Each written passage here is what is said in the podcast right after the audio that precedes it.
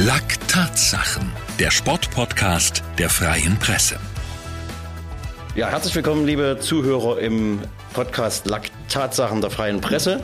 Wir haben heute eine kleine Sonderedition, denn wir sind top aktuell. Wir haben heute Mittwoch, den 16. Februar. Gestern Abend war das Spiel der Niners Chemnitz in der Basketball-Bundesliga gegen Bayern München. Das haben die Niners souverän gewonnen. Zwei Tage, nee, drei Tage vorher gab es das Spiel gegen Ludwigsburg, das andere Topspiel, ebenfalls souveräner Sieg der Niners und jetzt am Wochenende steht bevor das große Final Four um den BBL-Pokal, die Niners in Berlin. Dafür haben wir zwei extrem auskunftsfreudige und kompetente Gesprächspartner. Zum einen ist das Steffen Herold, der Geschäftsführer der Niners Chemnitz. 43 Jahre, richtig, Steffen? Stimmt, noch, ja. Gott sei Dank. Gebürtiger Karl-Marx-Städter und seit 2016 der Geschäftsführer. Und zum anderen uns zugeschaltet, deswegen klingt er ein wenig anders, der gebürtige Chemnitzer, er liebt dieses Wort Eigengewächs. Jonas Richter. hallo Steffen, hallo Jonas. Hallo Thomas. Hallo.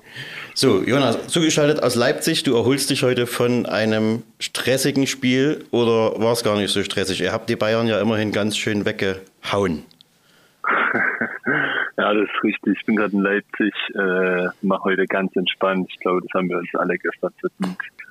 Äh, dadurch, dass Darien ja ausgefallen ist, habe ich dann auch ein bisschen länger gespielt und ja, brauche jetzt heute den Tag wirklich mal frei. Wie war's? Wie war die Nacht? Wie war der Abend? Also ich weiß, ihr könnt nach Punktspielen nicht groß feiern. Da geht es erstmal ins Bett oder nach Hause, weil ihr kaputt seid. Aber gab es noch ein kleines Bierchen nach diesem Ding gegen Bayern? Ich habe dann zu Hause äh, ein Glas Rotwein getrunken auf den Sieg noch. Genau. Oh, der Chef. Ja.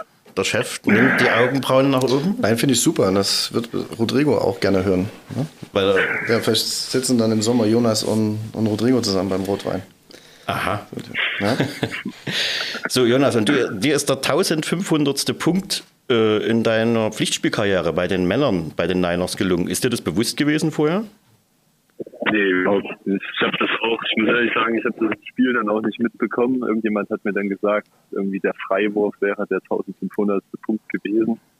Ja. Und ja, ich habe dann irgendwie den Dreier getroffen und irgendwas wurde durchgesagt, aber nee, keine Ahnung, hatte ich nicht auf dem Schirm. Man zählt sowas nicht mit. Also weißt du auch gar nicht, dass du am Samstag das 222. Pflichtspiel für die Niners machst? Nee, weiß ich auch nicht. Herzlichen Glückwunsch. Also, aber sowas schaue ich mir gar nicht an, genau.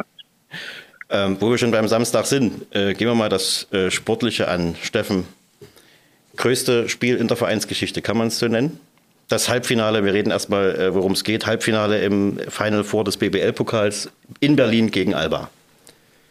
Ähm, wir hatten schon einige wichtige Spiele, die schicksalsentscheidend waren für die Organisation. Aber von der, vom Renommee und der Reputation natürlich äh, klar das Größte. Also weil es auch eine enorme Ausstrahlung hat. Ja, das, aber man muss das, hier geht es ja um den nationalen Titel in einer bedeutsamen Liga. Äh, und das ist, glaube ich, nicht selbstverständlich, dass das insbesondere vielleicht ein Club aus dem Osten schafft, um sowas zu spielen. Ich glaube, da kennen wir im Handball den SCM, ne, die Magdeburger, die sowas mal leisten können. Äh, und RB Leipzig im Fußball, aber das ist ja nochmal ein bisschen eine andere Geschichte. Äh, damit ist das schon sensationell. Jonas, was machst du am Sonntagabend? Äh, ich denke mal den, den Pokalsieg feiern. ist es realistisch? Also, ähm, Wann willst du den feiern? Am Samstag schon? nee, am Sonntag. Am Sonntag, am Sonntag. Sonntag hat er doch gesagt. Ich habe nach Sonntag gefragt, genau. Ja, okay. ja, ja, ja, genau. Da liegt das in den Kopfhörern hier. Die Antwort war korrekt. ähm, es gibt ja so einige Experten, die äh, im Vorfeld dieses Final Four nur davon reden, gegen wen denn Alba im Finale am Sonntag spielt. Ähm, Jonas, warum wird Alba am Sonntag nur zuschauen? Also wie gesagt, wir hatten jetzt zwei sehr gute Spiele gegen zwei Top-Teams aus der Liga, Ludwigsburg und Bayern, und wir haben beide sehr souverän gewonnen. Und ich denke echt, dass wir da den Rückenwind einfach mit in, in das Top vornehmen können. Ja. Und ähm, ja, also es ist für mich ist absolut nicht gesetzt, dass Alba da gewinnen wird. Ich denke, das wird ein Kampf.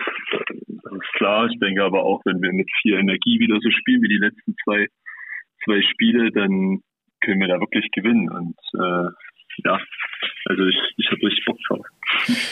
Ja, apropos Bock, kann man das so sagen, dass das aktuell, was ihr so macht, dass das extrem Bock macht, so Basketball zu spielen? Gerade dir, sage ich mal?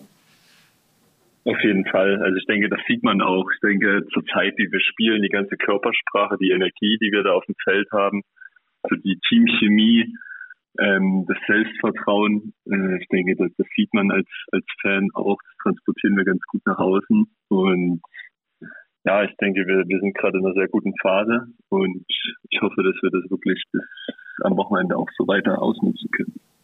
Ja, einer der größten Fans der Mannschaft sitzt ja mit hier. Äh, ja. Steffen, wie muss man sich die Augen reiben bei dem, was man da sieht? Oder hast du das gewusst, dass sowas möglich ist? Was heißt gewusst? Äh, deswegen machen wir das alles. Ne? Also wir, wir wollen ja schon immer das Maximum. Das gilt für die Spieler, für die Trainer, das gilt auch für die Mitarbeiter an der Geschäftsstelle. Das ist, wir nennen es immer, das ist ein Stretch-Target. Also davon träumt ja jeder, deswegen machen wir das. Ähm, dass das dann eintritt und dass man dann so diese Chance dafür hat, äh, darum zu spielen, ähm, das empfinden wir schon als, als Auszeichnung. Aber es ist halt auch eine Belohnung für eine wirklich harte Arbeit, die da drin steckt. Ähm, ich wäre in den letzten Tagen nicht müde, so immer zu betonen, die zu jedem genießt das wirklich, weil das ist nicht selbstverständlich. Das ist was Historisches, was hier passiert. Ähm, mir fällt, oder ich mag ganz sehr, wie die Mannschaft damit umgeht, wie die wächst. Das war ja jetzt nicht alles so vom ersten Spieltag, auch wenn die Ergebnisse gestimmt haben, dass das jetzt irgendwie alles geschnitten Brot war. Wir hatten viele Herausforderungen, viele Schwierigkeiten. Wir haben aber immer bis zum letzten gekämpft, haben die Ergebnisse geholt und wir kommen jetzt in einen sehr guten Rhythmus. Und ich, von außen gesehen, mag ich sehr, wie dieses Verhältnis ist zwischen Selbstbewusstsein, aber auch keiner Leichtfertigkeit. Ähm, und das, das ist eine, eine Reife, die wir hier in der Mannschaft sehen, das, das hatten wir, glaube ich, so noch nicht. Und dieser, dieser Hunger und dieses Zutrauen in sich selbst, aber auch zu wissen, was es bedeutet, was man aufs Parkett bringen muss, das hat ja Jonas jetzt schön gesagt mit den zwei letzten Spielen, wo wir das gesehen haben. Und wenn wir das am Samstag in Berlin in der Mercedes-Benz Arena aufs Parkett bringen, ist das für uns eine tolle Ausgangssituation. Also die auch wenn das jetzt Alba Berlin versucht, jetzt so die Favoritenrolle ein bisschen wegzuschieben, so sagen die, ne, ne das ist, aber das ist klar verteilt. Ähm, Berlin wird großen Respekt vor uns haben. Und ich hoffe einfach, dass wir dort diese 40 Minuten als Mannschaft, also wir können ja nichts mehr machen, Thomas, ne? wir sitzen auf der Tribüne, können nur mitleiden und, und Nägel knaubeln. Ich sitze unten und Ticker. Stimmt. Ich knaubel die Nägel. Nein, und dann, und dann werden wir, dann werden wir alles emotional mit reinschmeißen, was wir können. Und egal wie es ausgeht, ich mache jetzt immer so einen Spielverderber, ist das einfach großartig, was die Jungs abgeleistet haben. Äh, Jonas, wenn man zurückblickt, viele haben gedacht, das Bayern-Spiel, oder haben nicht genau gewusst, das Bayern-Spiel, ist das jetzt günstig, kurz vor dem Final Four nochmal gegen Bayern zu spielen oder ist das besonders gut? Im Nachhinein kann man natürlich sagen, nach diesem Ding gibt es Rückenwind. Wie seid ihr in dieses Spiel gegen die Bayern gegangen? Hattet ihr das Final Four im Hinterkopf? Hattet ihr Angst, dass ihr da mit einer größeren Niederlage nochmal einen Knacks kriegt? Also, ich muss sagen, ich glaube nicht, dass irgendjemand vor irgendeinem Spiel diese Saison wirklich Angst hat. Ähm, ich glaube, wir wussten trotzdem alle irgendwie, dass jetzt ja wichtige, auch schon vor dem Ludwigsburg-Spiel, dass jetzt wichtige Spiele anstehen, auch mit Blick dann aufs Wochenende, auf das Alba-Spiel. Ähm, ja, ich denke, wir haben es ganz gut geschafft, das quasi als auch wie eine kleine Vorbereitung dann zu sehen. Einfach, das war ganz gut, dass es auch sehr gute Teams waren und einfach auf höchstmöglichen Niveau jetzt äh, irgendwie abzurufen, dass wir da, dass wir da eine Chance haben am Wochenende. Aber ja, ich würde jetzt nicht sagen, dass irgendwie, dass sich jetzt jemand einen großen Kopf gemacht hat, ob dass wir Angst haben müssen, dass es schief gehen könnte, sondern wir haben einfach denke ich, wieder ganz gut geschafft, von Spiel zu Spiel zu schauen und ja, jedes Spiel einfach sehr ernst zu nehmen, wie wir es schon immer machen und am Ende wieder unseren Basketball zu spielen. Gerade bei dir sieht man in den letzten zwei Spielen also äh, enorme Leistungen, sage ich jetzt mal, äh, offensiv wie auch defensiv. Dabei waren die letzten Tage für dich gar nicht so einfach. Wir hatten ja die Geschichte ist groß auch durch die Medien gegangen mit deinem Kumpel Noah, für den es eine Schweigeminute gab vor dem Ludwigsburg-Spiel. Wie hast du die letzten Tage so persönlich erlebt? Zwischen Spitzenspielen und dieser tragischen Geschichte? Also ich muss sagen, seitdem das quasi passiert ist mit Noah, das war das Heidelberg-Spiel, das war ziemlich genau, also es war der Tag, ähm, ja, kommt man dann irgendwie trotzdem ein Stück weit ins Nachdenken einfach über sich selber und da habe ich einfach für mich auch erkannt, so dass Basketball natürlich eine sehr große Rolle in meinem Leben spielt, aber jetzt auch nicht nicht das Wichtigste im Leben ist, dass es da bedeutend wichtigere Sachen gibt. Und ich glaube, das hat mir jetzt äh, basketballerisch dann dahingehend geholfen, dass ich irgendwie mit einer gewissen Leichtigkeit einfach gespielt habe, weil ich mir einfach dachte, also ich habe mir jetzt keine großen Sorgen irgendwie gemacht, dass was schief gehen könnte oder weiß nicht, ich bin einfach rausgegangen, habe gespielt und gerade das Heidelberg-Spiel hatte ich immer im Hinterkopf Noah, auch bei Ludwigsburg, als diese Schweigeminute vorher war und habe mir einfach gedacht, ey, Noah war, war so energiegeladen, so lebensfroh und wenn ich jetzt hier nicht alles gebe, der hätte mir hier, hätte mir irgendwie eine Ansage dann gemacht. Oder also er würde, er hätte einfach, glaube ich, alles eingetauscht, um diese Chance zu haben, einfach Profi-Basketballer zu werden. Und ja, deswegen war es für mich persönlich einfach auch. Ich habe ich hab für ihn gespielt und konnte es aber trotzdem glücklicherweise irgendwie dann ja auf dem Feld mit einer gewissen Leichtigkeit trotzdem zeigen. Oh, Steffen, wenn man solche Spieler hat, muss man sich keine Gedanken um die Mannschaft machen, oder? Ich bin total happy, dass, dass, dass bei Jonas jetzt so ein Schalter umgekippt ist. Ja. Der Jonas weiß das ja. Äh, heute machen wir ja so einen Podcast, da kann man ein bisschen zwischen den Zeilen und ein bisschen tiefer gehen. Ähm, dass Jonas das Talent hat und die, die Skills, das wissen wir ja alles schon seit vier, fünf Jahren. Und Jonas, du verzeihst mir jetzt, ne? du kannst mir das an Heimzahlen, aber jetzt bist du in Leipzig, dein Arm reicht nicht so weit. Ähm, aber was, man, was wir jetzt in den letzten Wochen sehen, und ich weiß, mit was das zu tun hat, das ist mir auch herzlich egal, aber was, was mich unheimlich stolz macht oder auch uns, und das schließt auch den Coaching-Staff von Rodrigo ein, ist, dass Jonas den Schalter umgelegt hat vom Jugendspieler immer noch, mit hier und da mal so Ausreißern nach oben und, und zu einem Mann. Und das hat halt ganz viel damit zu tun, mit Selbstverantwortung, wie ich mich selbst definiere, was ich bereit bin zu, zu geben, zu leisten, wissen, wo meine Grenzen sind, wo meine Stärken sind. Und das ist das, was wir sehen. Und er wird jetzt belohnt. Er wird von den Schiedsrichtern belohnt, er wird von seinen Mitspielern belohnt, er belohnt sich selbst. Und wir sehen jetzt in den Jonas auf dem Spielfeld mit der Selbstverständlichkeit, die man ihm am liebsten irgendwie zugetragen hätte, aber die kann man nur aus sich selbst heraus entwickeln. Und die zeigt er jetzt. Und, und dann kann sich halt das Talent auch so entfalten. Und Jonas hat einen Weg gefunden, sich jetzt nicht nur über die Offensive zu definieren. Und damit kommt ja dann immer auch einher, wenn dann mal ein paar Korbleger daneben gehen oder so, dass vielleicht das Selbstbewusstsein leidet, äh, man anfängt zu überlegen.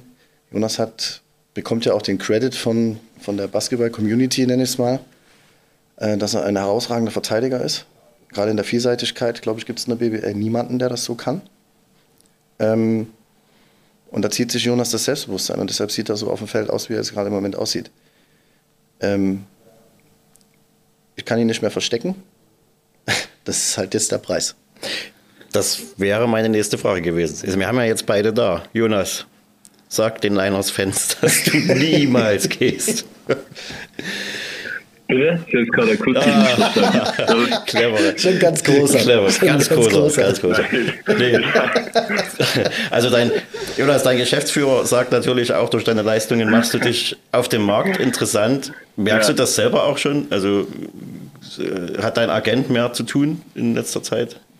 Also ich muss ehrlich sagen, darüber mache ich mir wirklich gar keine Gedanken. Also ich habe jetzt auch mit meinen Agenten auch überhaupt nicht darüber irgendwie geredet. Er hat mich natürlich, ruft er mich nach den Spielen an und sagt, sagt dass er auch äh, sehr stolz ist und dass ich jetzt äh, die letzten Spiele vor allem so eine Entwicklung gemacht habe und dass jetzt auch ein paar Spiele konstant gekommen ist. Aber ja, äh, ich denke, für mich persönlich ist auch ähm, trotzdem hoffentlich erst noch der Anfang irgendwie. Und ich denke, da ist trotzdem irgendwie noch Potenzial da. Ich bin trotzdem sehr froh, dass ich jetzt endlich mal ein bisschen was zeigen kann, was ich glaube ich im Training jetzt schon schon länger gezeigt habe. Und ja, wie Steffens gesagt hat, war am Ende viel Arbeit. Ich habe auch angefangen, mehr, mehr noch extra zu investieren und ich bin auch echt froh, dass es sich einfach auszahlt gerade. Und ja, ich hoffe, äh, ich freue mich jetzt einfach auf die nächsten, auf die nächsten Challenges, die wir hier haben mit, äh, mit dem Final Four und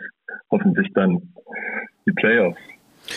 Ja, und Steffen, wenn, wenn ein Spieler sagt, ich will bei einem Verein spielen, der um die Playoffs mitspielt, der bei den Playoffs dabei ist, der vielleicht auch mal um den Pokal mitspielt oder der vielleicht mal international spielt, ja, da könnten die Niners ja eine Adresse werden, oder? Ja, das ist ja das, man macht ja sein Schicksal immer selbst. Hm. Und das ist ja wie bei euch hier in der freien Presse. Ne? Ihr arbeitet ja auch jeden Tag so hart, dass dann sozusagen das beste Verlagshaus der Welt ist. Und warum willst du dann weggehen? Ähm, und so ähnlich ist es ja bei uns. Ähm, und es geht dann eine Zeit lang im Gleichklang. Idealerweise ergänzt sich das. Und solange die Sachen miteinander passen und übereinstimmen, ähm, gibt es keinen, der sich beschwert, glaube ich. Und das nochmal auf Jonas zurückzubringen, um da auch ein bisschen den Druck rauszunehmen. Jonas hat, zeigt jetzt die Konstanz.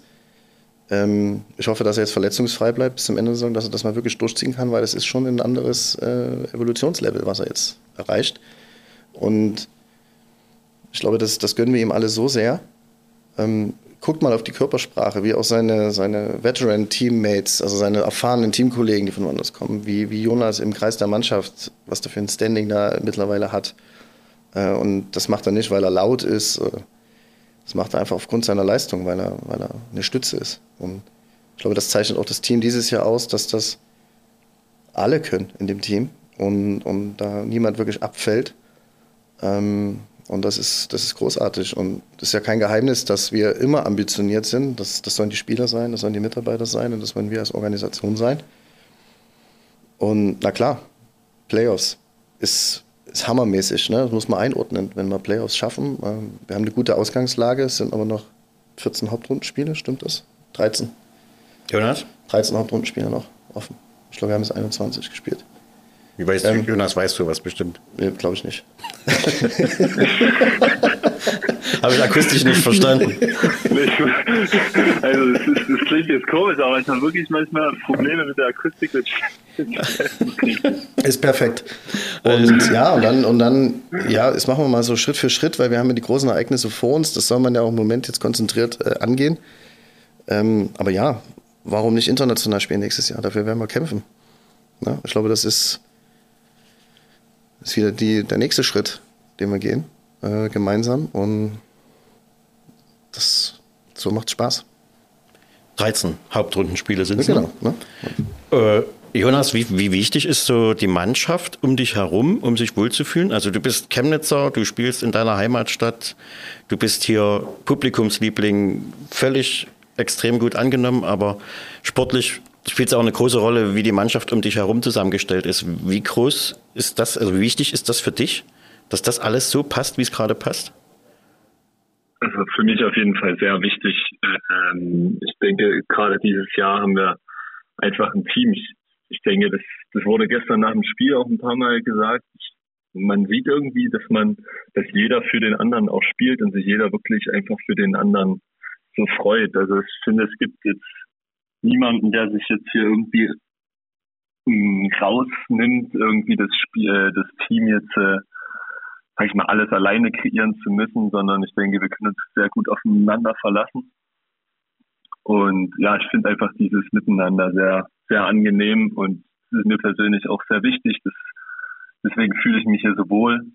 Und ja, ich denke, das erlaubt mir dann auch einfach, ja, gut in diesen Spielen dann irgendwie zu performen, weil wir einfach alle füreinander spielen. Und ja, das macht einfach super viel Spaß. Darf ich da mal ein Beispiel noch dafür nennen? Ne? Also was jetzt Jonas anspricht. Äh, schauen wir doch mal auf seinen Zwillingsbruder, da, Niklas. Ähm, ich glaube, der Niklas nimmt gestern nicht einen Wurf aus dem Feld.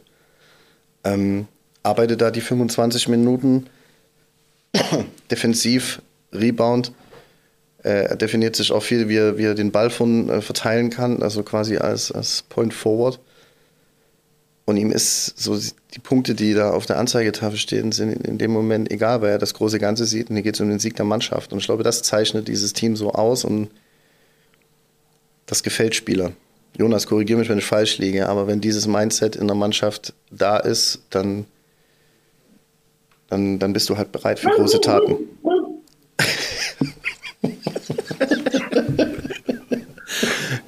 Das war ein klares Ja. Sorry, ich, Steffen, ich verstehe dich wirklich. Du verstehst mich nicht? Nee, ist okay. Nee, Ja, dann lass also, da- ich mal jedes, jedes Das hat super Wort, gepasst. Das hat super gepasst. Das ist Jubel. Jubel aus Leipzig. Ähm, nee, Jonas, wir hatten. Alles gut. Wir hatten, wir hatten noch mal über den, über den äh, Teamgeist geredet nur. Ich würde dann auch sagen, wir, wir Ja. machen mit dem, mit dem Steffen dann hier noch ein bisschen weiter, wird dich entlassen. Und Ja. eine, eine große Frage noch. Wie groß kribbelt's? Heute ist Mittwoch. Was ist morgen noch? Donnerstag habt ihr noch mal Training, richtig? Ja, genau. Donnerstag äh, Training, Freitag Training und dann geht's Freitag quasi nach dem Training los nach Berlin. Ja. Wie läuft so eine Busfahrt ab? Ich habe gehört, ihr spielt viel Schach. Ja, wir äh, haben manchmal das Schachbrett mit, genau, und zocken dann hinten ein bisschen Schach. Niklas, äh, Malte und ich. Ja. Ähm, ja, keine Ahnung. Also ich freue mich einfach wahnsinnig auf dieses Wochenende. Ja. Ich finde es einfach schon Wahnsinn, wie dieser Weg bis hierher, einfach, dass wir gegen Ulm und Bayern schon den Pokal gewonnen haben und jetzt gehen wir mit gutem Selbstvertrauen ins, ins Wochenende und ich freue mich einfach nur da dabei sein zu dürfen. Okay. Steffen noch letzte Grüße an den Jonas. Äh, ja, Jonas, pass auf dich auf, ne? Ähm, komm gut nach Hause und dann sehen wir uns in Berlin. Hast du mich Ich verstanden? freue mich. drauf. Ich habe dich verstanden. Sehr, sehr gut. Gut, dann vielen Dank an Jonas Richter und äh, viel Erfolg natürlich, maximale Erfolge in Berlin. Dankeschön. Ciao. Ciao, mach's gut, Jonas. Macht's gut, ihr beiden. Ciao. Tschüss. Ja, Steffen, ähm, am Samstag bzw. am Freitag geht dann geht's dann für die Mannschaft los nach äh, Berlin. Ist denn jetzt mal ganz blöde gefragt, ist denn das Hotel bis Sonntag gebucht? Ja, na klar. Ja. Also das ist ja so, ähm, so ist die Planung, wie wir das angehen, auch mit der Sport schon vor Wochen. Also wir, das folgt ja immer einer gewissen Methodik, so ein, so ein Auswärtsspieltag und hier ist so dieses Auswärtsspiel Top 4. Du legst jeden Programmpunkt, das ist ja vom Essen, von Stretching-Einheiten. und Das ist einfach so angelegt, wie ja, am Sonntag ist dieses Spiel. Also, ne, das ist, was man, was man neben der Schiene macht, weil da gibt es gar keinen Zweifel, ach, was ist denn, wenn wir dann am Samstag vielleicht verlieren? Ähm, fahren wir dann nach Hause, bleiben wir noch da? Also diese, diese, diese Überlegung gibt es schon gar nicht. Das ist natürlich auch so eine psychologische Komponente.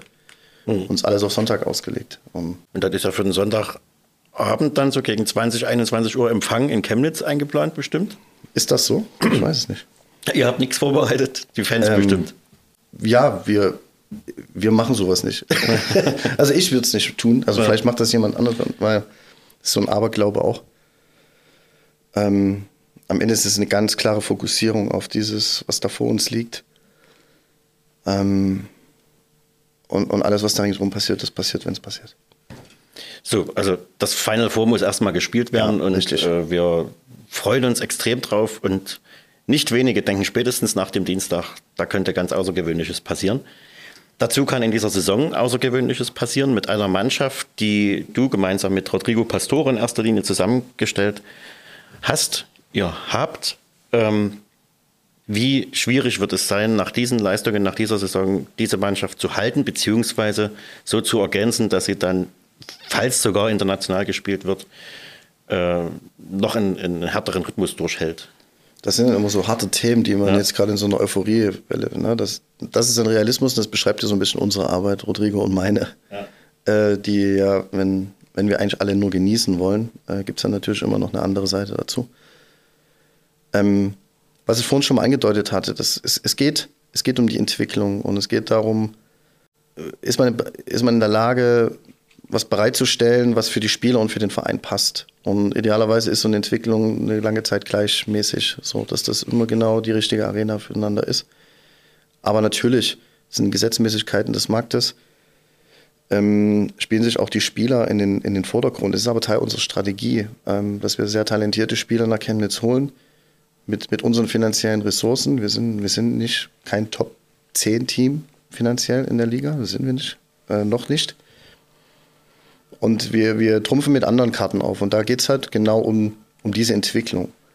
Und es bestätigt dann halt wieder unsere Strategie und unsere DNA. Es macht glaubhaft und am liebsten würden wir natürlich alle immer zusammenhalten, ne? aber so funktioniert das Leben nicht. Sonst wären wir ja mittlerweile schon 100 Leute im Team. ähm, aber es wird schwer, aber auch nicht unmöglich. Ähm, das, das kann man nach außen schon geben. Und die Vertragsgespräche sind traditionell immer erst nach der Saison.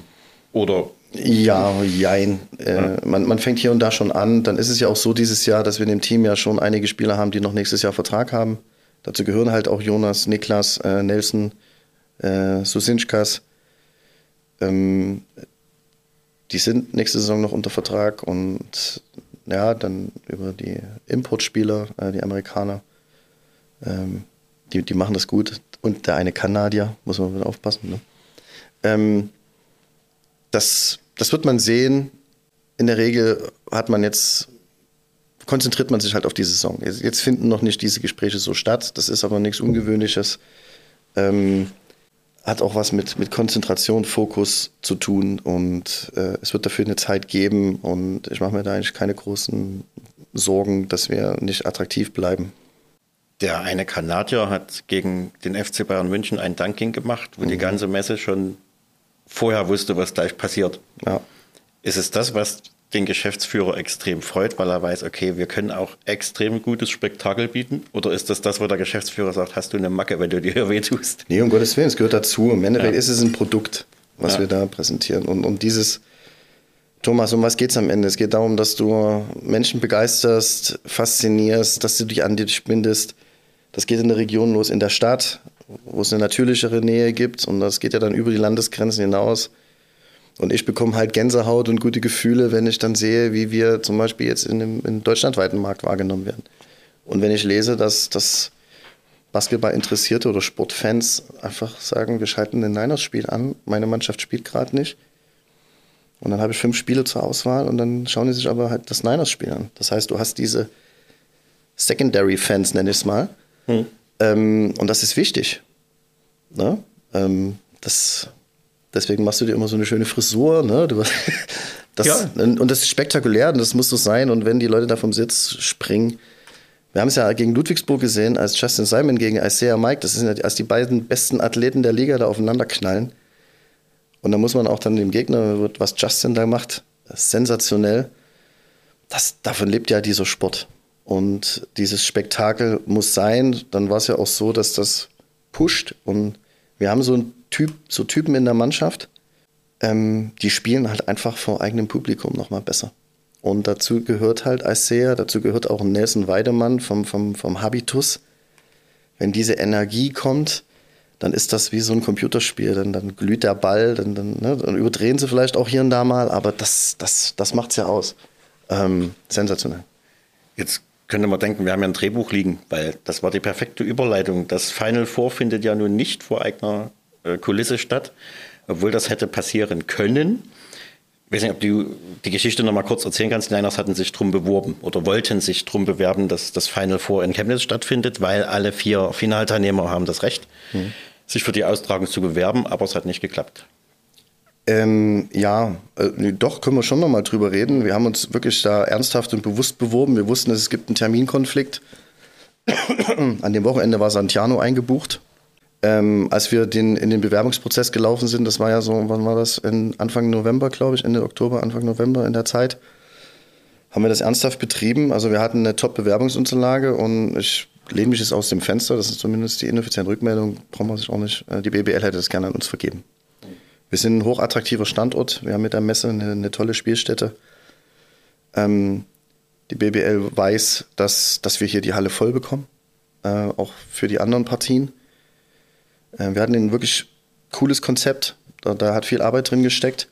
Ja, aber leider ist dann halt die Hallenverfügbarkeit. man hat dann noch ein bisschen so Zeit gewonnen. Wir sind ja dann auch mit des Semmelkonzerts hinten so in die Gespräche gegangen, weil es war ja absehbar, dass es wahrscheinlich keine Maximalauslastung an Zuschauern gibt. Und so ein Konzert funktioniert halt auch nur, wenn alle Tickets verkauft sind und da in die Halle dürfen. Unser Konzept hat halt auch auf 15 Prozent, 20 Prozent Zuschauer, 0 Prozent Zuschauer.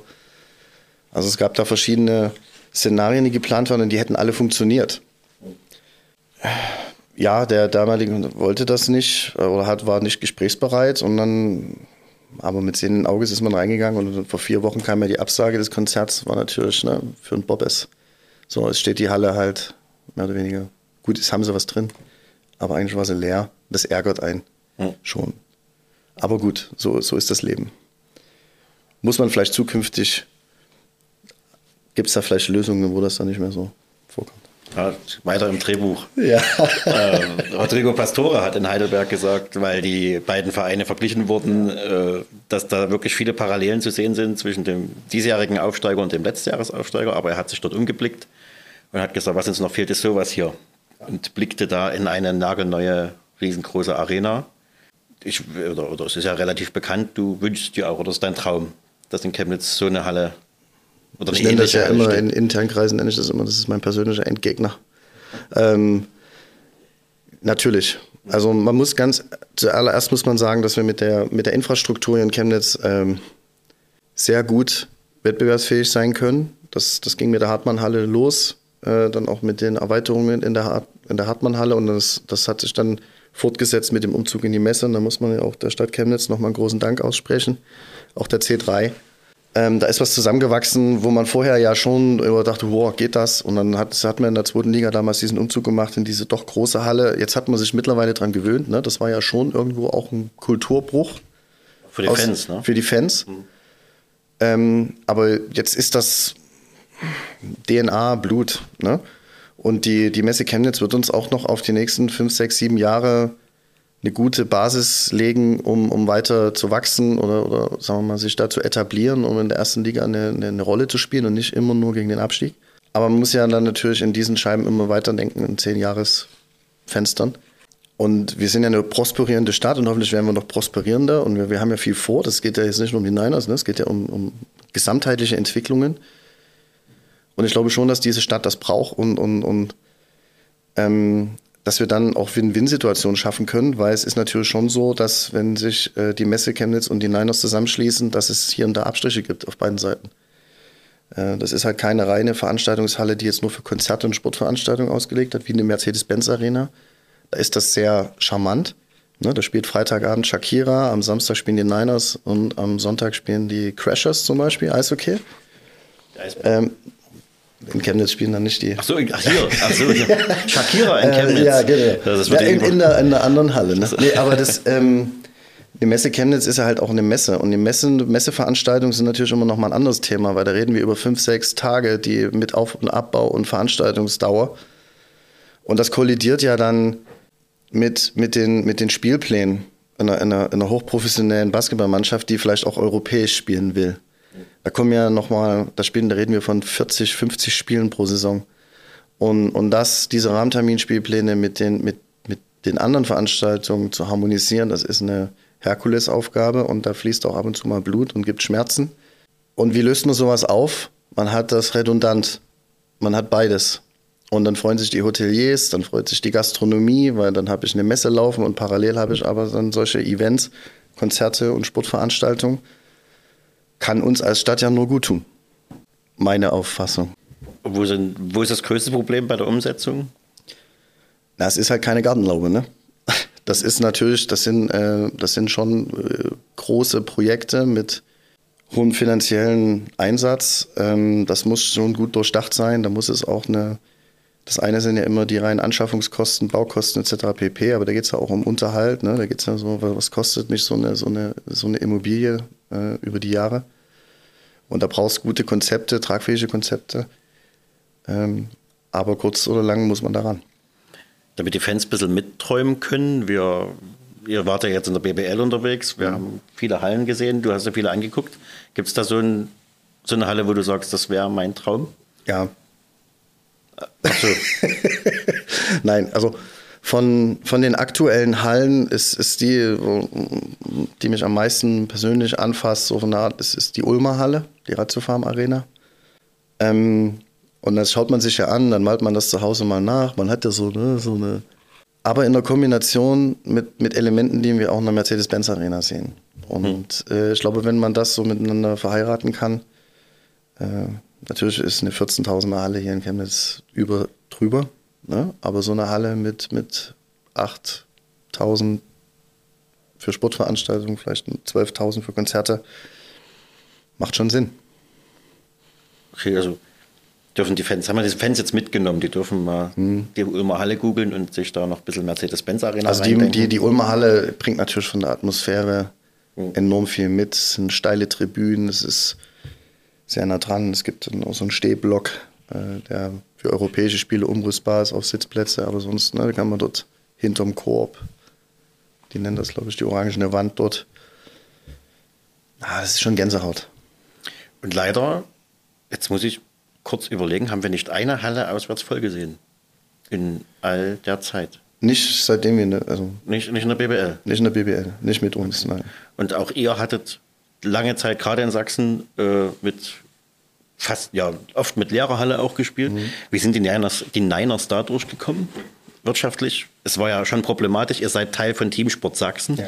der Initiative, die sehr engagiert und jetzt auch, ich denke, mit Teilerfolgen dafür gekämpft hat, dass ja. die Zuschauer zurückkehren können. Wie haben die Niners diese Phase überstanden? Na, noch sind wir nicht durch.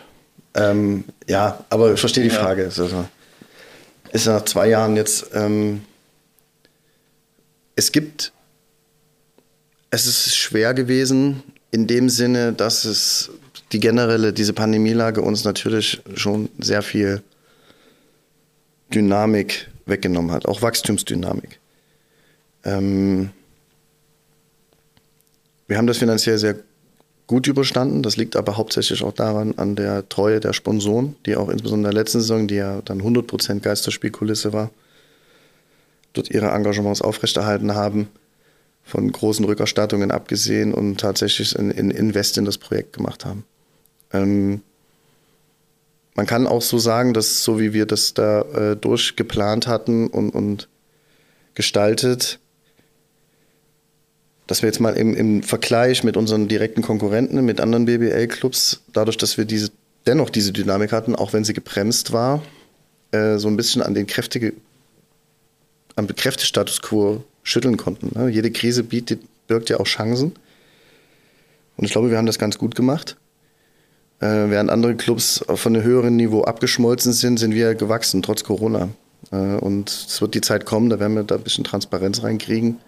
Das wird man auch sehen, das ist kein, kein, kein Geheimnis. Also wir haben den, das Budget fast verdoppelt zur Vor-Corona-Zeit, also zur Zweitliga-Zeit. Wir mussten das ja auch, weil erste Liga verlangt natürlich auch diese finanziellen Ressourcen, um wettbewerbsfähig zu sein.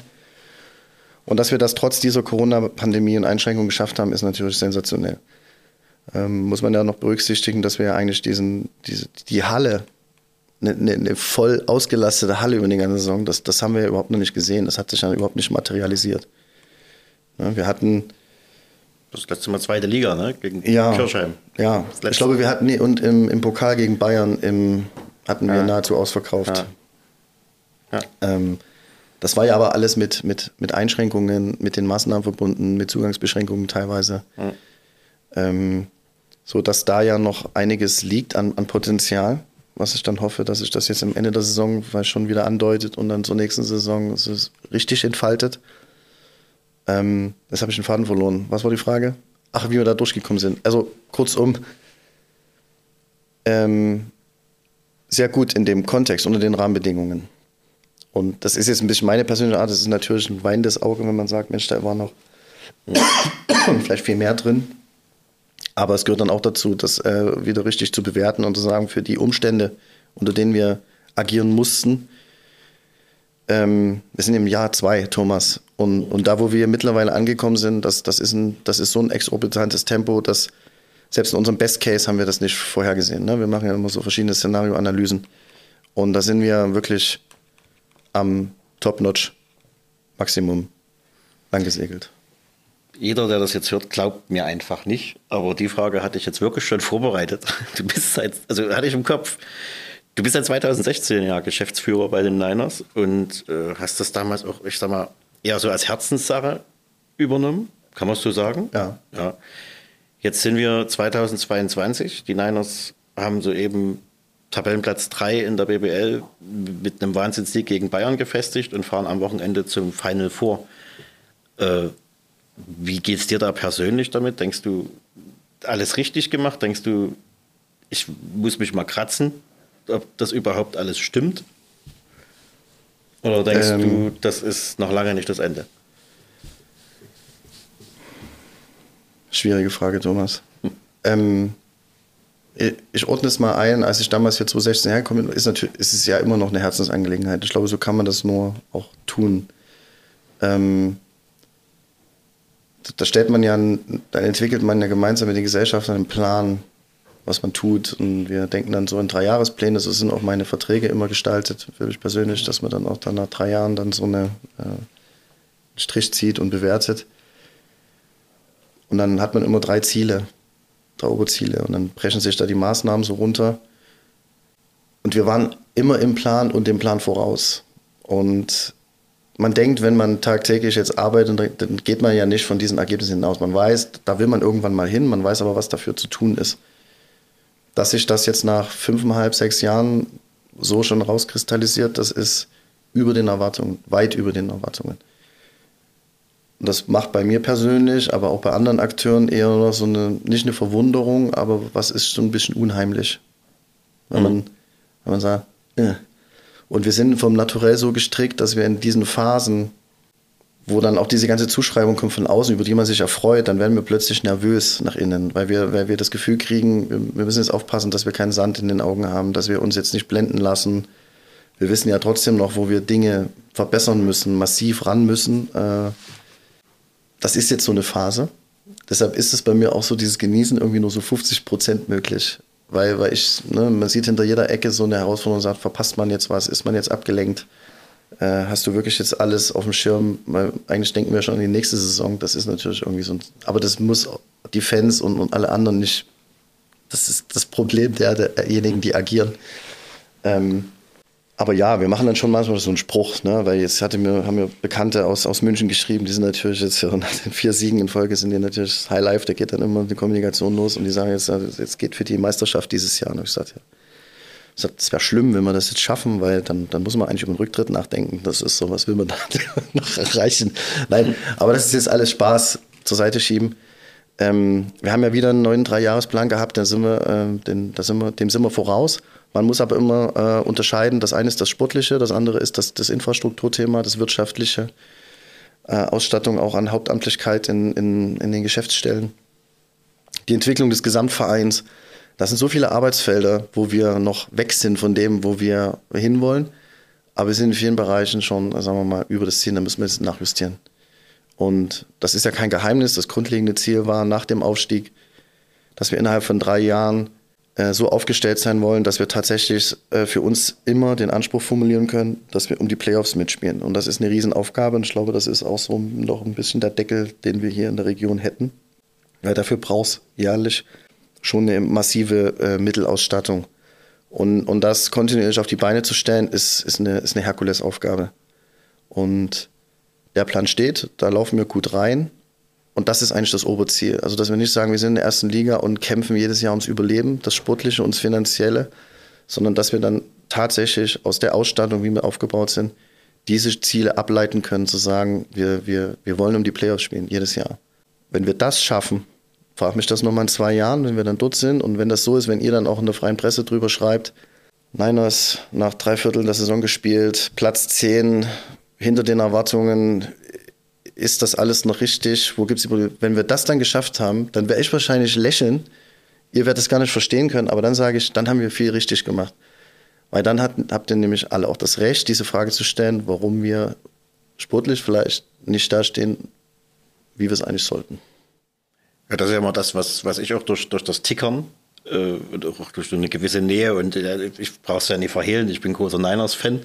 Trotzdem immer gefragt wird, ob man da auch noch kritisch berichten kann über diesen Verein und ich kann immer nur antworten, ja, wenn mal, Ja, ja. mal wenn mal ein, äh, ein, ein Problem auftaucht oder wenn mal wirklich eine Krise ist, dann schreiben wir auch hart und, und auch, auch, auch äh, deutlich drüber, aber Und das wird ja auch kommen. ja, und, seit und zwei Jahren nicht, ne?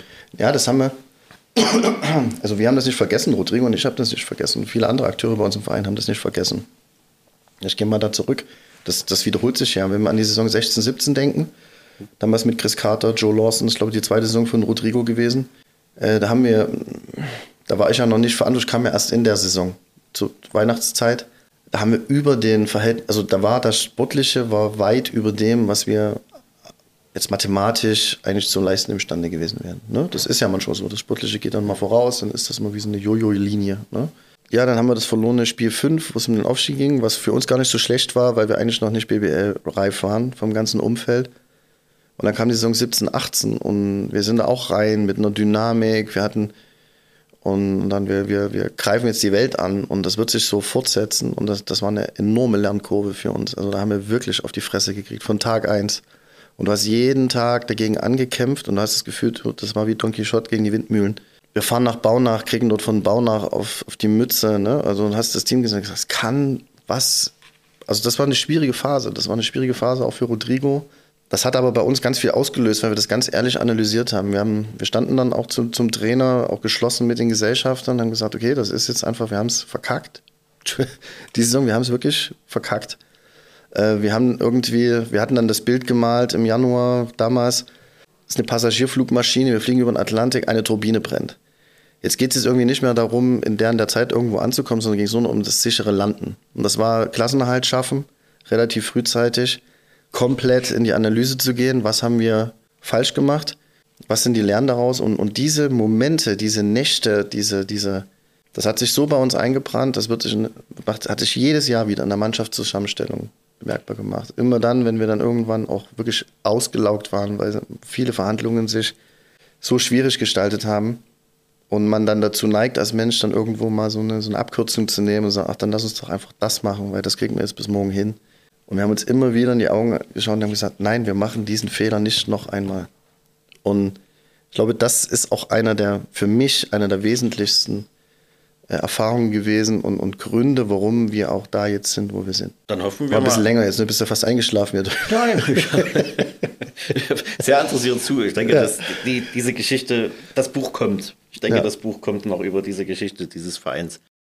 Da hoffen wir mal, dass die zwei Macher, sage ich mal, also du und der Rodrigo, dass ihr zusammen am Wochenende. Ja, da gehören aber mehr Leute dazu, Thomas. Ne? Ja. Das, ne? Das ja. ganze Office. Ich, Na, auch, auch aus dem Gesellschafterkreis, Ja. das muss man schon sagen. Das sind, auch wenn die das nicht wollen, dass man sie in die Öffentlichkeit schiebt, aber das ist äh, tatsächlich ohne diese Struktur da im Hintergrund, die einem den Rücken stärkt äh, und mit agiert und natürlich ist, ist, wäre das alles nicht möglich. worauf ich hinaus wollte, ist, dass der Rodrigo ja gestern Schnuppen hatte und Mhm. kann ja immer noch das blöde Ding passieren, dass er einen positiven Test kriegt. Wir hoffen es alle nicht, aber ich wollte Das ist darauf sehr, sehr hin- unwahrscheinlich, ja, aber ja. Er hat ja nur ein bisschen, ne? Also Ja. ich wollte darauf hinaus, dass ich sehr hoffe, dass ihr zwei zusammen, egal was da passiert, an diesem nächsten Wochenende mit einem Rotwein anstoßen könnt auf die Final Four Teilnahme. Ich gehe einfach davon aus, auf den äh, Pokalsieg. Ich glaube dran. Ich wünsche es euch und wir werden alle dabei sein. Wir werden alles wegtickern, was so geht. Ich werde am Spielfeldrand jedem Alba-Spieler ein Bein stellen, der da denkt, der muss einen Korb gegen die Niners machen. Und somit äh, vielen, vielen Dank für die Zeit. Ich weiß auch, dass die letzten Wochen und Tage, gerade jetzt vom äh, Final Four, extrem stressig für dich waren. Hast dir jetzt hier eine Stunde Zeit genommen für uns und Aber gerne, Thomas. vielen, vielen Dank und äh, alle Erfolge, die es so gibt für dieses Wochenende erstmal. Dankeschön. Und euch da vor den Endgeräten bleibt dran, was an dem, was die Niners machen und vor allen Dingen guckt euch an, was die am Wochenende abliefern. Samstag 19.30 Uhr geht's los. Genau, und kann man so sagen, äh, für diejenigen, die Magenta jetzt nicht zu Hause haben, der MDR wird am Samstag das Spiel gegen Alba Berlin livestreamen Okay. auf mdr.de. Und Sonntag sollte mir im Finale stehen, kommt es live im linearen TV, 15 Uhr. Genau, das Finale, kommt, das Finale kommt dann im Aber es wird für alle frei zugänglich sein, also auch das Halbfinale gegen Berlin. Und zu guter Letzt noch, es gibt ein Public Viewing im Kraftverkehr. Gibt es auch noch. Ich glaube, es gibt ganz viel überall. Hat so ein bisschen was von Weltmeisterschaft 2006. Herrlich. Und in Peking ist auch irgendein Sportwettkampf, aber keiner weiß genau, was das sein soll. Gut, vielen Dank. Und wir sagen Tschüss. Sehen wir uns in, sehen wir uns in. Berlin, Thomas. Genau. Bis dahin, mein Lieber. Tschüss. Mach's gut.